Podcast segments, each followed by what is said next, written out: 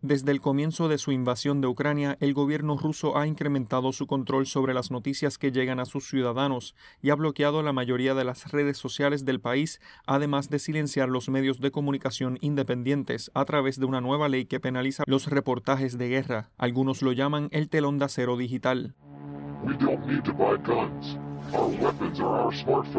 Usando una base de datos robada de millones de números de teléfonos rusos, un grupo de activistas cibernéticos con sede en Polonia ha creado una manera fácil para que cualquiera pueda enviar noticias de la guerra directamente a los ciudadanos rusos. Uno de estos es el sitio web 1920.in, que proporciona un número de teléfono y texto sugerido en ruso y enviar un mensaje toma solo unos segundos. Katy, una profesora de San Francisco que pidió no incluir su apellido por motivos de privacidad, utiliza el sitio para atraer directamente a los rusos. Ella incluye titulares y fotos de una variedad de medios de comunicación.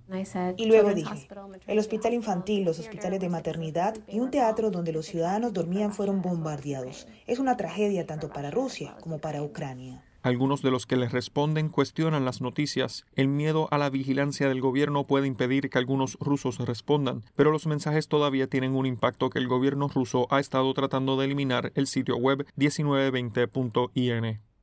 John F. Burnett, Voz de América, Washington.